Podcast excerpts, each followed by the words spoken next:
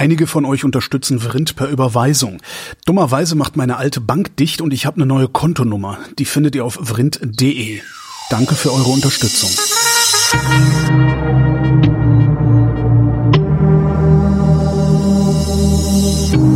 Wer redet, ist nicht tot. Willkommen zum Geschichtsunterricht mit Matthias von Hellfeld. Hallo Matthias. Ja, sei gegrüßt. Thema heute, das Attentat auf Rudi Dutschke. Genau. Rudi Dutschke ist der Erfinder äh, der Straße, wo das Haus vom Axel Springer Verlag steht. so ungefähr. Und hauptsächlich ist er der Erfinder des Dutschkismus, wie ich jetzt gelernt habe. Es gibt Dutschkismus? Es gibt Dutschkismus und äh, das Problem am Dutschkismus ist, dass ich ihn damals wie heute 0,0 verstehe. für die, die Älteren erinnern sich, für die Jüngeren. Ähm, wer war Rudi Dutschke? Ja, das sage ich jetzt. Also Rudi Dutschke ist geboren im März 1940. Entschuldigung, ich muss ja. Was hat der eigentlich gewollt? Ja, das weiß niemand. Man hat ihn nicht verstanden. Genau, man hat ihn nicht verstanden. Also, Rudi Dutschke wurde geboren im März 1940 und zwar im brandenburgischen Luckenwalde. Das war oder ist lange Zeit in der DDR gewesen mhm. und ähm, 1940 kann man sich ja leicht vorstellen, ist Kriegszeit. Also er ist ein, ein zweites Welt, zweiter Weltkriegsjunge. Äh, und äh, ist zunächst einmal, ich sag mal, einigermaßen behütet, soweit das damals ging, aufgewachsen. Vater war Postbeamter ähm, und sein Lebensweg am Anfang deutete auf keinerlei Revolution hin. Er ist äh, Jugendlicher, als die DDR gegründet wird und geht dann äh, in die evangelische junge Gemeinde in Luckenwalde. Also auch nicht etwas, wo man sofort sagen würde, ach ja, ist klar. Ähm, das klingt jedenfalls sehr harmlos irgendwie. Und wenn man aber genauer hinschaut, dann ist die junge Gemeinde in der damaligen DDR etwas gewesen, was sowohl Stasi als auch die SED, also die Sozialistische Einheitspartei Deutschlands, die einzige Partei, die es in der DDR gab, mit sehr, sehr großem Misstrauen beäugt hat. Naja, ähm, letztendlich, also dissidenter als in einer, in einer kirchlichen Bewegung konnte man ja kaum ja, aber sein. Die sind in den 50ern, also da 50 war das ja noch, ja, nicht, stimmt, ja. noch nicht so stark, erst, erst später war das ist ja sowieso klar. Aber eben auch damals schon war die evangelische junge Gemeinde nicht nur in Luckenwald, sondern in der gesamten DDR etwas, was also ähm, den Zorn der Oberen auf sich gezogen hat und die Mitglieder, die also offen sich dazu bekannten, die mussten damit rechnen, ähm, von der Oberschule geschmissen zu werden oder sie mussten aus der jungen Gemeinde austreten. Anfang der 50er gab es dann so eine Enteignungswelle gegen die evangelische jungen Gemeinde. Da wurden also Tagungsstätten konfisziert, Pfarrer wurden verhaftet und die junge Gemeinde wurde als illegale Organisation diffamiert und die FDJ, also die Freie Deutsche Jugend, das war die Staatsjugend der DDR, die wurde also regelrecht gesäubert von äh, Mitgliedern, die auch in der jungen Gemeinde wa waren oder immer noch äh, oder früher gewesen sind. Also es mhm. war tatsächlich etwas, was ähm, sch große Schwierigkeiten machen konnte. So, und jetzt sitzt also der Rudi Dutschke Mitte der 50er ähm, auch da und erlebt, wie er dann, ja, wie soll ich sagen, zunächst einmal so ein bisschen Schwierigkeiten bekommt. Also er ist ein, ein sportlicher Typ, er will äh, äh, Leistungssport machen, und zwar Zehnkampf, also wirklich schon die Krönung des Spitzensports. Ähm, da das nicht so richtig klappt und er da wohl offenbar nicht genügend äh, Leistungen bringt, äh, schwenkt er dann um auf Sportreporter. Aha. Also beides äh, relativ unverdächtige ja, die, Tätigkeit. Aber die reden ja auch meistens Sachen, die man nicht versteht. Ja, aber Sportreporter, da geht's hoch, weit, drüber, drunter. Das kann man schon irgendwie machen. Also es ist erstmal alles relativ normal und ähm, man kann sagen, er ist dann so 16 Jahre irgendwie und er versucht sich halt mit der DDR zu arrangieren, indem er einfach mit dem Sport so eine Art Lücke für sich gefunden hat. Und das ändert sich und zwar dramatisch mit einem Ereignis. Und das war der Aufstand in Ungarn. Aha. Äh, das 56? findet 56? 1956 statt, genau. Und äh, die Ungarn haben in einem ziemlich dramatischen Aufstand der Welt zum ersten Mal klargemacht nach dem Aufstand in der DDR, der natürlich auch schon dramatisch war, aber der Ungarn-Aufstand, der war noch ein bisschen dramatischer, weil dort ähm, ich sag mal, gesagt wurde, dass sie raus wollten aus dem Ostblock, aus dem Warschauer Pakt, rein in die NATO sozusagen, also zurück in den Westen.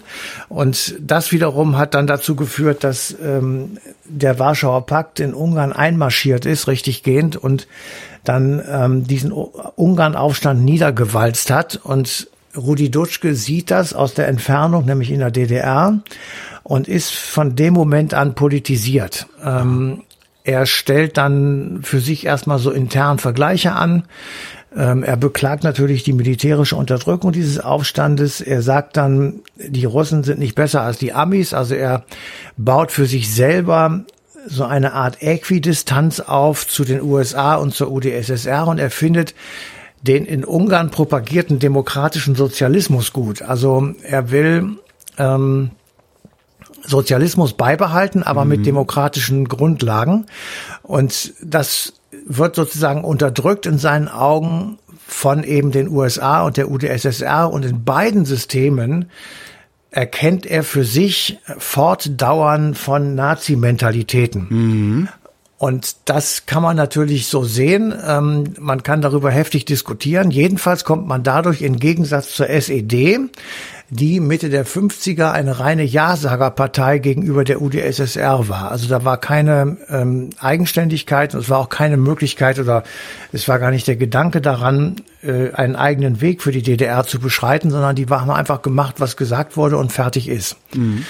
Und dann kommt irgendwann der Punkt, äh, in, an dem die DDR-Führung von den Jugendlichen, den jungen Männern erwartet, in die NVA einzutreten. Also die Nationale Volksarmee, die war Teil der, des Warschauer Paktes. Ja. Und es gab eine Wehrpflicht und jeder musste da rein. Und äh, Rudi Dutschke lehnt das ab und stellt sich also hin und sagt, ich bin Pazifist und religiöser Sozialist. Ähm, da kann man auch lange drüber nachdenken. Naja gut, aber ähm, wenn wir mal so tun, als hätte Jesus von Nazareth äh, so sagen. existiert, wie er in der Bibel steht, ja. das ist schon Sozialismus, was der da Man sagt. Man kann das so sehen, ah. genau. Jedenfalls in der DDR gab das natürlich sofort Ärger und zwar vor allem in der Schule. Und er war kurz vorm Abitur, war 18 Jahre alt und er machte ein Abitur, das sehr gut war. Und das wurde dann, weil er nicht zur NVA wollte, auf befriedigend herabgestuft. Und wenn du in, äh, in der DDR ein befriedigend Abitur gemacht hast, dann konntest du nicht studieren. Oh. So, und damit hast du zum ersten Mal für deine Meinung äh, die Quittung bekommen. Und damit war für ihn klar, dieses System ist von Grund auf falsch. Es kann nicht sein, dass ähm, wenn ich irgendeine Meinung habe, dass ich dafür derartig bestraft werde, dass mein ganzes Leben ruiniert ist, weil wenn ich hm. nicht studieren kann, dann kann ich meinen Fähigkeiten entsprechend gar nicht mich ausbilden. So. Ja. Und diese Logik, die ist ja nachvollziehbar. Wir befinden uns im Jahr 1958, 59. Damals war noch keine Mauer. Die wurde erst zwei Jahre später gebaut, also 61. Und die ähm, Möglichkeit in Berlin von West nach Ost und Ost nach West zu gehen, war im Grunde genommen unproblematisch möglich. Und er hat dann gesagt, okay, ich fange erstmal an eine Ausbildung als Industriekaufmann in Luckenwalde, also in der DDR. Ähm, dann hat er einen Antrag auf Sportjournalistik gestellt, also zu studieren. Das wurde abgelehnt, eben wegen der NVA-Geschichte.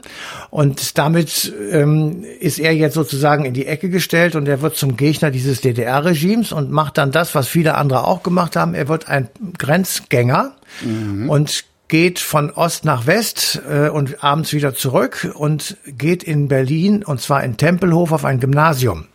Und dort macht er im Schnellkurs ähm, ein Abitur und zwar ein gutes. Und jetzt kommt es, wird dann Sportreporter beim Axel Springer Konzern. so. Das ist ja ähm, schrecklich. Super.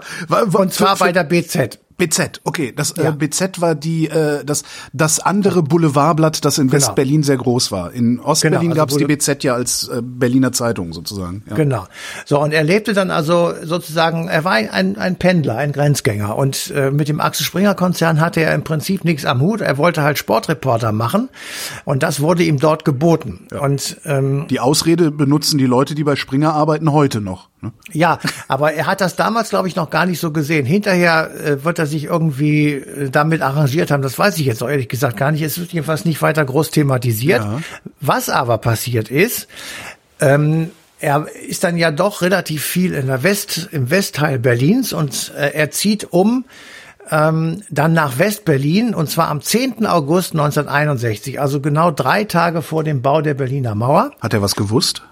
Nein, und er beginnt, es war Zufall, und er okay. beginnt drei Tage vor dem Bau der Berliner Mauer an der FU das Studium von der Geschichte und Soziologie. Ja. Und als die Mauer gebaut wird, schmeißt er so eine Art Lasso und versucht vom Westen aus die Steine wieder einzureißen. Schön. Also äh, ein, ein Aktivist sozusagen von vornherein, mhm. aber er ist jetzt in der Berliner Studentenszene angekommen und die Fächer Geschichte und Soziologie, das habe ich selbst auch studiert, da hat man viel Zeit für Diskussionen. Warst du, aber du warst, du warst nicht am OSI, oder? Nein, nein, ich war in Köln hier. Okay. Ähm, aber man hat trotzdem auch in Köln dann viel Zeit gehabt, sich im, äh, im Maschinenraum der Universität, also in der Mensa, ähm, mit, mit anderen zu treffen, um über alles Mögliche zu diskutieren und ähm, die Welt auf den Kopf zu stellen. Und ja. das hat er natürlich auch gemacht. Und ähm, er äh, wird, ich sag mal, Teil dieser sehr munteren und sehr bunten Berliner Studentenszene. Und dort findet er auf einmal Leute, die ähm, gegen bestimmte Dinge zu Felde ziehen. Also das Wichtigste an der Universität war zunächst mal das, was dann später auch in diesem sehr berühmt gewordenen Spruch ähm, bekannt geworden ist, unter den Talaren der Muff von tausend Jahren. Ja. Also die wollten die Uni auf den Kopf stellen. Die Universitätsprofessoren, die waren also göttergleich und unantastbar. Man konnte mit denen nicht reden. Es wurde nur angesagt und dann durchgeführt. Und viele von diesen Professoren hatten eine üble Nazi-Vergangenheit. Mhm. Ähm, und äh, hatten ein, eine Art der äh, Menschenführung am Hals, die wirklich äh, ab, also das, das ging überhaupt nicht. Das war im Grunde genommen Kasernenplatz. Echt? Kann ich mir überhaupt nicht vorstellen. Furchtbar. Also also das war auch noch äh, 20 Jahre, na 20 nicht, aber 10 Jahre später noch so oder 15, wo einfach äh, Professoren sagten, wenn sie jetzt nicht die Fresse halten, hole ich die Polizei. Und äh, ja, dann saßen da die ja, Studenten wenn man, im wenn, Hörsaal. Wenn, und wenn ich mich ja? so zurückerinnere äh, an das Auftreten von Professoren, ich sag mal so im Fernsehen der 80er und 90er Jahre, ja, genau. wenn da so die älteren Koryphäen waren, die haben sich tatsächlich für unange, unantastbar, genau. unberührbar gehalten. Ja, genau. stimmt. Und, das, das, und wenn das äh, in der Uni genauso war, ja, wäre ich auch ja, war so in der Uni. Ja, ja, ja. Absolut, es war so. Und äh, bis dahin war das überhaupt kein Problem, weil alle Kinder, die also dann irgendwann studieren konnten in den 50ern, mhm. waren ja Kinder aus der Nazi-Zeit. Und die hatten das nicht anders gelernt, dass man die Klappe hält, wenn die Erwachsenen reden. Und die hatten halt eine eine kindliche Sozialisation mitbekommen, naja, die äh, in diese Richtung ging. Und überhaupt muss man ja auch mal sehen, aus welchem Milieu hat sich die Studentenschaft rekrutiert. Also das Milieu hat sich ja aus sich selbst rekrutiert die ganze Zeit. Und Ganz das genau. auf, aufzubrechen, das ist ja eigentlich erst der Sozialdemokratie dann in den späten 60er und 70er Jahren geworden. geworden ja, genau. Also, also jedenfalls, dazu, äh, ja also das war das eine, der eine Teil und der zweite Teil war eben, die damals dann studiert haben, also die sagen wir Mitte der 60er an den Universitäten aufgeschlagen sind. Das sind Kinder, die Mitte der 40er, also mhm. nach dem Dritten Reich geboren wurden, also völlig unschuldig waren und äh, hatten aber Eltern und Großeltern, die absolut in der Tätergeneration gelebt haben mhm. und die also alle verdächtig waren, ähm, am Holocaust beteiligt gewesen zu sein und ähnliches. Und diese Studenten und Studentinnen waren die ersten, die ihre Eltern vor die Frage stellten, was hast du eigentlich damals gemacht? Und das war die Generation, die dann mitbekommen hat, dass ihre Eltern und Großeltern nicht fähig waren, darüber zu reden oder nicht wollten. Das kann man ja nun sehen, wie man will. Und daraus wurde dann ein dann doch allmählich aggressiv werdender Generationenkonflikt zwischen den Kindern, also den Studentinnen und Studenten und eben ihren Eltern beziehungsweise Großeltern. Die einen wollten Aufklärung, die anderen haben geschwiegen und wollten am liebsten vergessen. Jetzt ähm, kann man nicht sagen, dass sozusagen die Studenten ähm, diese Sache aufgebrochen haben oder dass sie da wesentlich vorangekommen sind. Ähm, das ist äh, so pauschal nicht zu sagen. Aber was sie wirklich gemacht haben, ist, sie haben diesen Konflikt zunächst einmal überhaupt äh, ja, wie soll ich sagen, auf den Tisch gebracht. Mhm. Und wenn du jetzt mal so äh, zurückerinnerst dich, das hat so zehn Jahre gedauert dann hatten wir den Konflikt mit den gewalttätig gewordenen Studentinnen und Studenten, die dann teilweise in der RAF waren ähm, oder teilweise sich in den K-Gruppen wirklich radikalisiert hatten. Und das Zweite, was passiert ist, es gab jetzt auf einmal eine andere Art der Nazi-Forschung. Also es gab so kleine Lokalstudien, es wurde auf einmal interessant, was ist denn einfach in, keine Ahnung, so einem kleinen Pisselskaff in der Eifel gewesen. Mhm. Da waren doch früher, da hat doch eine jüdische Familie gewohnt, wo ist die eigentlich geblieben? Und ähm, es gab so Studien über Jugendliche, was ist mit denen eigentlich passiert und so weiter. Also es gab eine Fülle von neuen geschichtswissenschaftlichen Ansätzen, die eben daraus sich irgendwann rekrutiert haben, dass dann auch die Studenten irgendwann fertig waren die in den 60ern oder so in Berlin waren und die dann äh, auch Professoren wurden und einfach auch andere Formen an die Universität brachten. Also das hat tatsächlich, sage ich mal, einen langfristigen Wandel hervorgebracht, mhm. sowohl an der Universität als auch in diesem Falle in der Geschichtswissenschaften und sicherlich auch in der Soziologie, was ich aber selbst nicht so besonders gut beurteilen kann. Wo es übertrieben wird, und dazu hat Rudi Dutschke eben auch einiges beigetragen, ähm, ist, äh, der Meuthen sagt immer, es gab die linksgrün versiffte Studentenbewegung. Ja. So, da gehöre ich natürlich auch zu. Ähm, da gehört, wenn man sagt, das ist ja eine Auszeichnung, da will ich auch dazugehören, verdammt ja. Also wenn man sagt, äh, okay, die Studenten damals waren gegen kapitalistische Ausbeutung, gegen koloniale Unterdrückung, gegen Missachtung indigener Völker, gegen Autoritarismus, gegen Nationalsozialismus und so weiter und so fort, dann ist das alles richtig.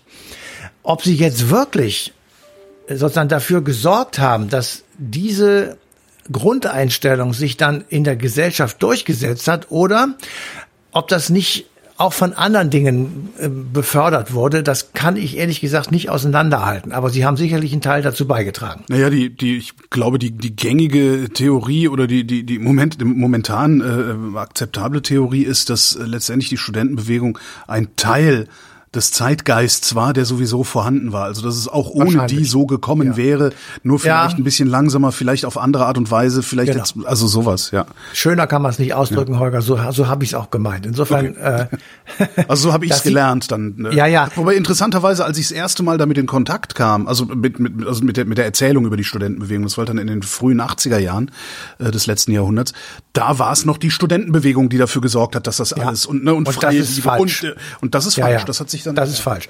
Also die Kommune 1 war im Grunde genommen äh, nicht in, in keinster Weise das, was man sich darunter vorstellen nee, könnte, sondern es war eine, eine männerdominierte Ausbeutungskommune, wo Frauen abgewaschen haben. Und ja, ansonsten. Und vor allen Dingen, wenn du dann auch mal so späte Interviews mit Kunzelmann oder so hörst, dann aus ja. der Kommune 1, die gesagt haben, wir, wir, wir wollten gar keine Revolution, wir wollten, eigentlich wollten wir nur, weiß ich, den ganzen Tag nackt rumlaufen und kiffen oder so. Ähm, ja. die, die sind da, also gerade die Kommune 1 ist da ja irgendwie auf so eine sehr bizarre Art und Weise reingerutscht, wie man auch heute noch in sowas reinrutscht. Nämlich die Medien haben sich draufgestürzt, weil es irgendwie anders und verrucht und uh, war. Und darum waren die halt ständig in der Zeitung. Äh, ja, aber es hat, da haben die ja, nur mit Pudding geworfen. Ne? Ja, aber das stimmt schon. Aber auf der anderen Seite, sie haben natürlich auch Befreiung geschaffen. Also wenn man jetzt mal ähm, sich so Bewegungen anguckt, wann, wann die entstanden sind und wann sie sich getraut haben, äh, die Schwulenbewegung, die Frauenbewegung, ähm, das sind schon so Sachen, die auch zu der Zeit, ich sag mal, nach vorne gekommen sind und sich, sich getraut haben. Ähm, Kommunen und Wohngemeinschaften als Lebensformen sind da, ich sag mhm. mal, en vogue geworden. Ähm, ich hatte eben schon gesagt, der Stil an den Universitäten, der hat sich dann wirklich geändert. Also auf einmal wurden die äh, Professoren regelrechte Menschen, mit denen man also diskutieren und gemeinsam lernen lernen konnte. Also Dinge, die heute gang und gäbe sind. Ähm, es ist eben schon gesagt worden, die Politik war beeinflusst. Natürlich ist die SPD und die erste Regierung von SPD und FDP 1969 ähm, ohne diese ich sag mal, in Anführungsstrichen Studentenbewegung. Das ist natürlich sehr viel mehr als nur Studenten. Ohne das wäre das wohl nicht ähm, möglich gewesen, beziehungsweise hätte das nicht stattgefunden, weil nämlich gleichzeitig die CDU zwar ein gutes Wahlergebnis 1969 hatte, aber natürlich von weiten Teilen der Bevölkerung überhaupt nicht mehr verstanden wurde. Die haben gesagt, was ähm, was, was, was denkt ihr euch eigentlich? Mhm. ähm, und ich weiß, dass da also FDP-Leute, Ralf Dahrendorf und so, die sind mitten in die Studenten reingegangen, auf der Straße haben mit denen diskutiert oder Gerhard Rudolf Baum und so weiter. Solche Muss man sich mal vorstellen, dass es sowas bei der FDP mal gab, ne? Ja, ja. Ähm, die FDP war mal eine ja. ganz fortschrittliche Partei und ähm, äh, Natürlich sind zu der Zeit Jusos äh, wichtiger geworden und Bürgerinitiativen mhm. und Jungliberale und wie sie alle heißen. Also das hat schon was damit zu tun. Aber natürlich, und das ist jetzt wirklich etwas, wo man, äh, weil wir ja über Rudi Dutschke reden, ähm, Rudi Dutschke hatte einen Sprachduktus drauf, äh, der staccatoartig hochkomplizierte Gedankengänge von sich gab, mhm. sozusagen rausspuckte. Und immer so ein bisschen durch die Nase. Der klang halt auch immer super arrogant und affektiert dabei noch. Oben ja, er klang so ein bisschen, ja, er war das natürlich gar nicht, aber ich, naja. ich muss wirklich auch sagen, selbst wenn ich das heute höre, ich, ich habe einfach Mühe, die Aneinanderreihung von soziologischen Fremdworten, die sowieso alle hohl sind, äh, sozusagen so zu verstehen, dass ich sage, ah, da ist ein Sinn in dem Satz, ja, dass ich so. Ehrlich, das ich hab schon ich habe schon Abende damit verbracht, mir Dutschke-Vorträge auf YouTube anzugucken und zu denken, ja, okay, das ist auch Deutsch, aber äh, was ja. ist es? Genau. Super. Und ähm, er hat, aber er hat, er muss eine total beeindruckende Person gewesen sein, weil sonst wäre das nicht möglich gewesen, dass er diese Studentenbande, ja, sag ich mal, ähm, sozusagen so hinter sich bekommen hat und alle Leute gesagt haben, der Dutschke ist äh, so unser Theoretiker und, und derjenige, der also das alles irgendwie weiterbringt. Wobei auch da gibt es natürlich Leute, die sagen, na ja, so groß war der Einfluss nur wieder auch nicht. Und es gab auch andere und ähm, so ganz homogen war diese Studentenbewegung natürlich auch nicht. Und das sieht man eben auch daran, dass ähm, es führende Köpfe der ehemals linksgrün versifften Studentenbewegung mittlerweile auf dem rechtsextremen Lager äh, wiederfindet. Ja, also. Mhm. Horst Mahler ist einer von denen, aber Bernd Rabel eben auch. Mhm. Bernd Rabel war enger Freund von Rudi Dutschke und hat ihn sozusagen in die Studentenbewegung reingeholt. Und ähm, das gleiche gilt auch für Langhans, der auch merkwürdige Sachen von sich gibt. Also es ist wirklich schwer, schwer nachzuvollziehen, was da jetzt ist. Und die Frage ist eben, hat es denn auch, ich sag mal, bei Rudi Dutschke, oder bei den anderen Gedankenentwürfen der Studentenbewegung bereits rechte und rechtsextreme Strukturen gegeben. Ähm, da manche Leute sagen, ja, die hat es gegeben, man hat sie noch nicht gehört und man hat sie ignoriert.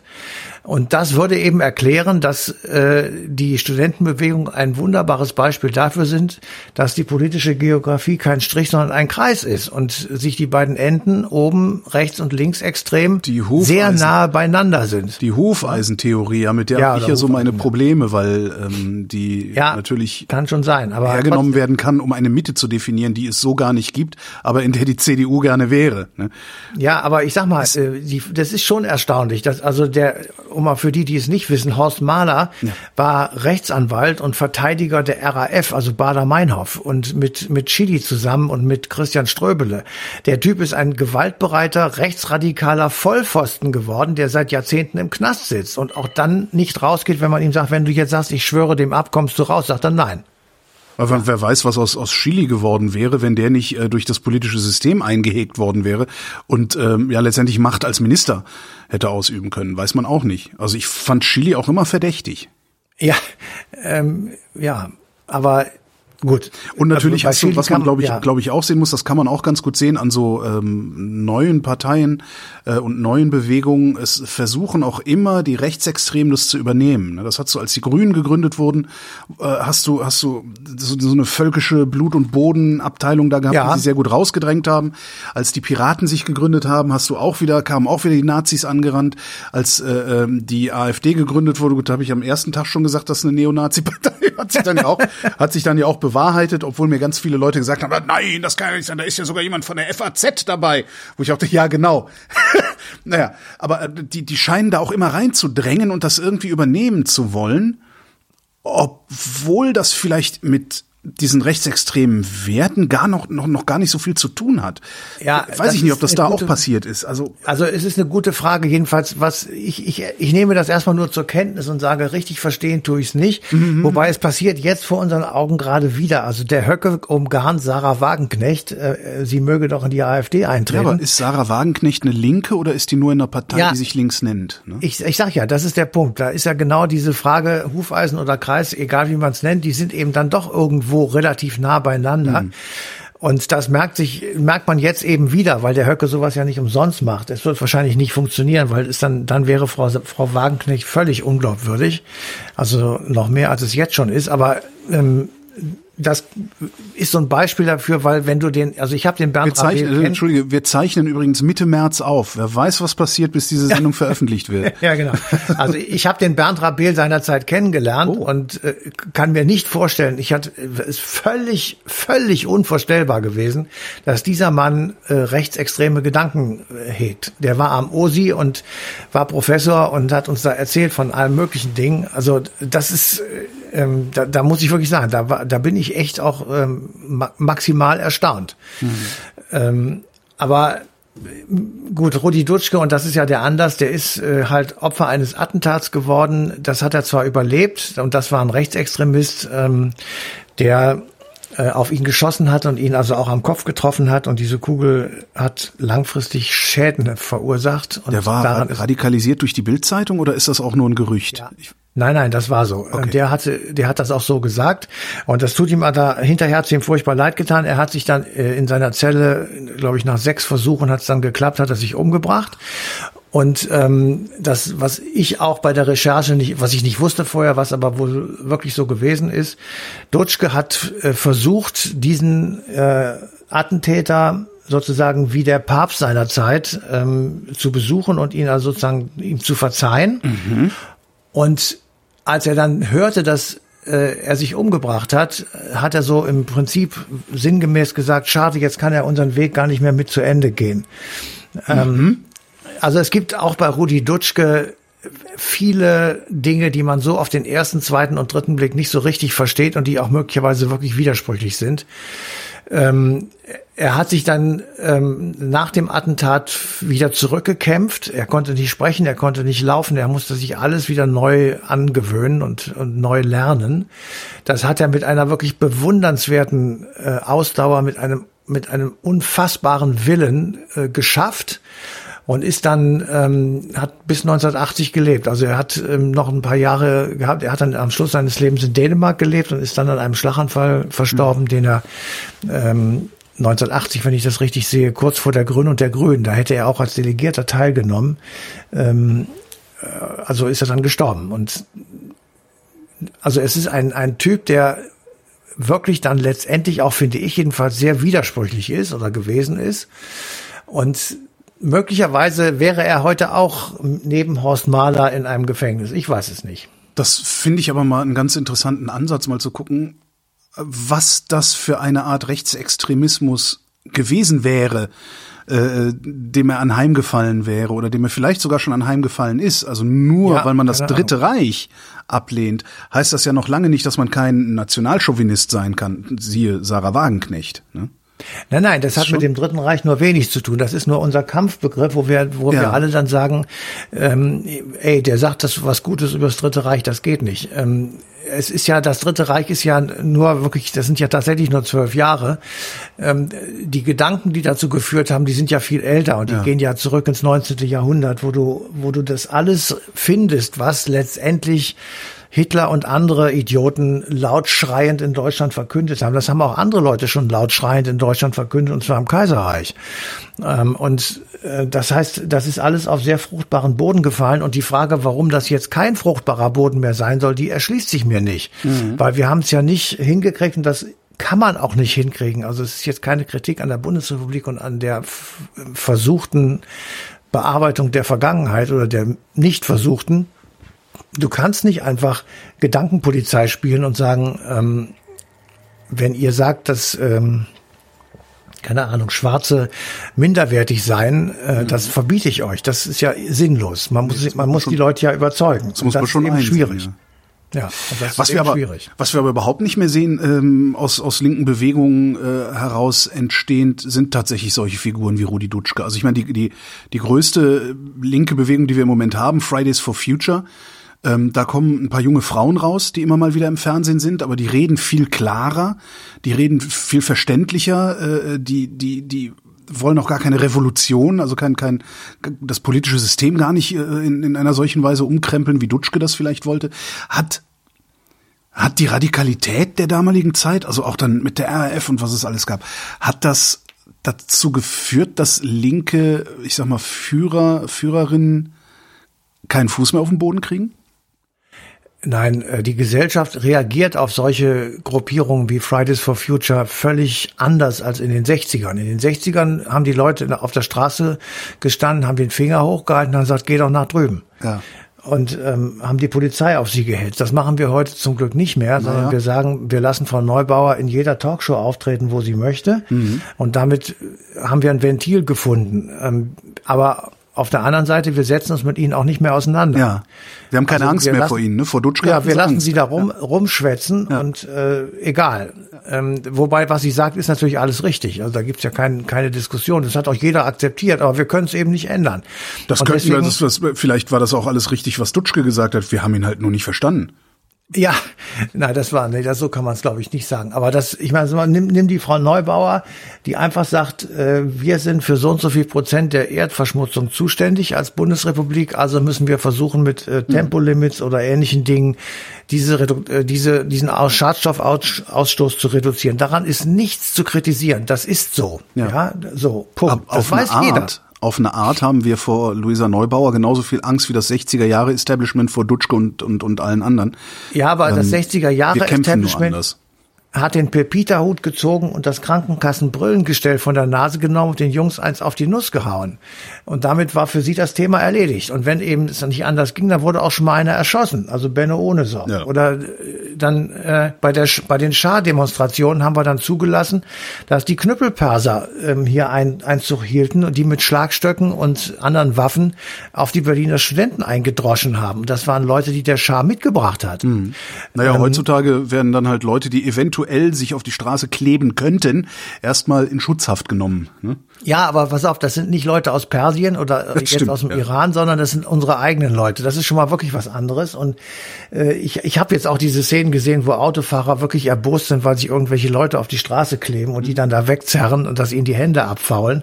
Also es ist. Das ähm, passiert unter anderem übrigens, weil äh, vereinzelt Medien ähm, da so eine Art Pseudo-Rechtsgutachten abgeben und sagen, nee, das ist ja dann Notwehr, wenn ihr die von der Straße Ja, reißt. Genau. Es ist äh, also letztlich, letztlich auch wieder so ein so ein äh, so, so, so Dutschgeleit, ne?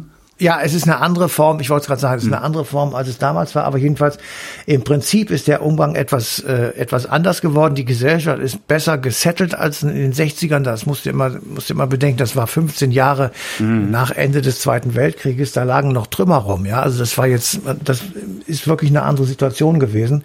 Ähm, die Leute waren natürlich auch infiltriert von 15 oder 18 Jahren Adenauer und ähm, du, du schläfst ja ein. Also wenn du, wir haben, wir haben ja, wir haben ja diesen Irrsinn, dass du irgendwie Kohl, Merkel und Adenauer, die haben ja schon die, weiß nicht, zwei Drittel der gesamten Bundesrepublikzeit regiert. Mhm. Das ist ja, ist ja abschreckend. Mhm. Ja. Mhm. Also ich plädiere heftig dafür, dass es zwei Amtszeiten gibt und dann ist Schluss. Ja. Ja. Und zwar wirklich Schluss. Ja, ja was heißt, dann, dann kommt halt der Nächste dran. Also dann ist halt irgendwie, weiß ich nicht, dann hätte Angela Merkel Helmut Kohl, nee, dann hätte Merkel halt Schäuble abgelöst und Schäuble Kohl und nicht. Also Nein, aber dann ist nach acht Jahren Schluss und nicht nach 16. Also du, äh, du weißt, es, erinnere dich an die Zeit, als der Kohl endlich vorbei war. Ja, Alter, äh, ja, ja. Ja, die Datenautobahn, ja, wie viel Asphalt brauchen wir dafür? So, und äh, heute siehst du, es ist nichts passiert, gar nichts. Wir mhm. haben 16 Jahre Stillstand. Ich wollte gerade sagen, also, ist, das, ist, das, ist das vielleicht gar nicht, gar nicht so schlecht oder wäre es vielleicht gar nicht so schlecht, wenn das Establishment, also wir, mehr Angst hätten vor Luisa Neubauer? Also wir, dann würden wir auf jeden Fall den Arsch hochkriegen mhm. und äh, dann würde auf jeden Fall etwas passieren, was eben in den 60er Jahren auch passiert ist, wo du einfach sagst, es war Diskussionsbedarf, es war Randale, es war Rumoren, es war mhm. auf jeden Fall kein Stillstand. Und natürlich hat es da Auswüchse gegeben und zwar an jeder Ecke. Also es hat auf der einen Seite die Nazis gegeben, die also äh, lauf doch nach drüben oder haut doch ab nach drüben geschrien haben. Es entstanden in den, in den 60er Jahren äh, die NPD und äh, so NSDAP, AO also die Nationalsozialistische Arbeiterpartei Auslandsorganisation, ähm, mit Kühnen und Co., die also in den 70ern und dann äh, Michael Kühnen, also schreckliche Gestalten, ja. die mit, mit völlig bescheuerten Aktionen das äh, auf sich aufmerksam gemacht haben. Ähm, es hat ähm, die Wehrsportgruppe Hoffmann und all diese Dinge hat es ja auch gegeben. Mhm. Es ist ja jetzt nicht so, als wenn das alles nur links gewesen wäre. Das stimmt ja nicht. Ähm, aber. War ein Kulturkampf, ne? Auf eine Art. Na, ja, ja, also das ist aber immer so. Die Grünen provozieren auf der anderen Seite des politischen Spektrums natürlich Gegenwehr. Ja. So, und ohne die Grünen wären viele Dinge so nicht denkbar. Auf der anderen Seite, wenn die Grünen nicht da wären, würden wir immer noch fröhlich in Atomkraft machen. Gibt äh, oder ich, ich habe auch äh, vor vor paar Jahren schon, also was heißt vor paar Jahren, ich, ein oder zwei Jahre her, habe ich auch schon ähm, von einer Wissenschaftlerin, äh, die sagte, na, sie sei der Überzeugung, dass äh, ohne das Erstarken des rechten Randes und rechts außen, also AfD und was es da so alles gibt, ähm, Fridays for Future nicht so groß geworden wäre. Wahrscheinlich. Dass das, das auch. auch. eine Gegenbewegung ist, also praktisch ja. eine linke Gegenbewegung gegen das Erstarken des Rechtsextremismus hier im Land. Glaube ich auch. Ganz interessant. Und wer weiß, was damals passiert wäre, wenn sie schon Facebook und Twitter gehabt hätten. Genau. Nämlich gar nichts. Matthias von Hellfeld, vielen Dank. Sehr gerne. Und euch vielen Dank für die Aufmerksamkeit. Die passende Sendung Eine Stunde History läuft am 10. April 2023 auf Deutschlandfunk Nova.